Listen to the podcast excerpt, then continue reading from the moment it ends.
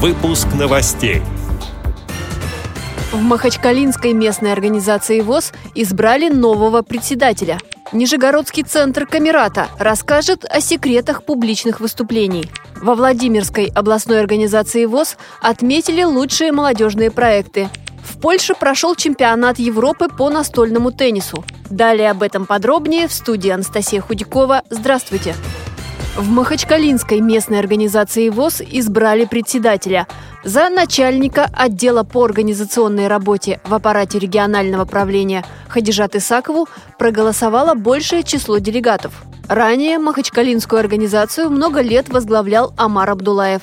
Конце июня его не стало.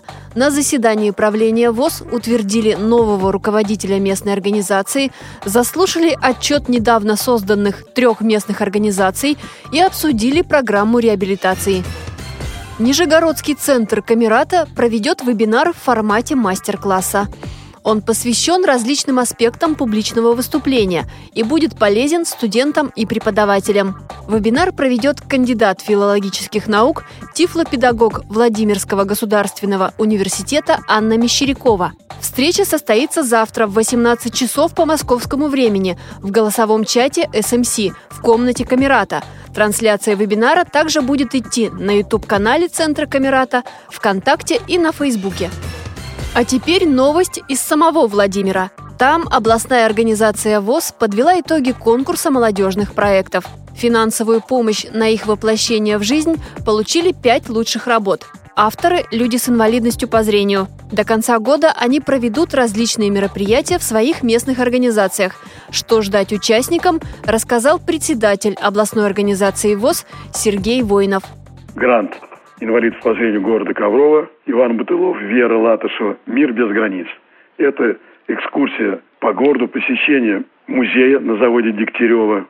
Второй грант – Муромская организация «Карцев Виктор. Семья равных возможностей». Это конкурсы для семейных молодежных пар. Конкурс «Пряничная сказка», также город Муром.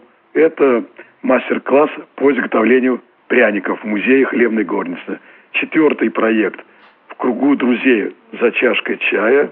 Автор Зайцев Илья, город Владимир. Это рассказ об истории чаепития, конкурсы, дегустации различных видов чая. И пятый проект «В творении рук душа живет» Светлана Спиридонова, город Гусь Хрустальный. Это изготовление тактильных открыток.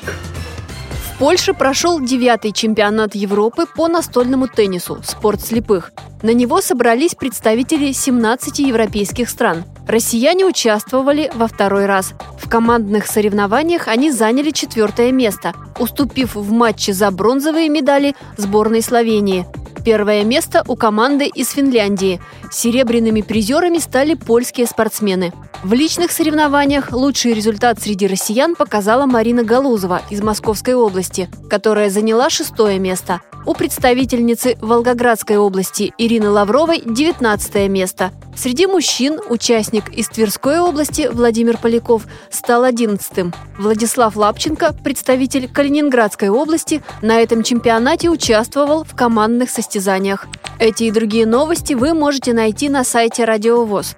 Пишите нам по адресу новости собака ру. Всего доброго и до встречи!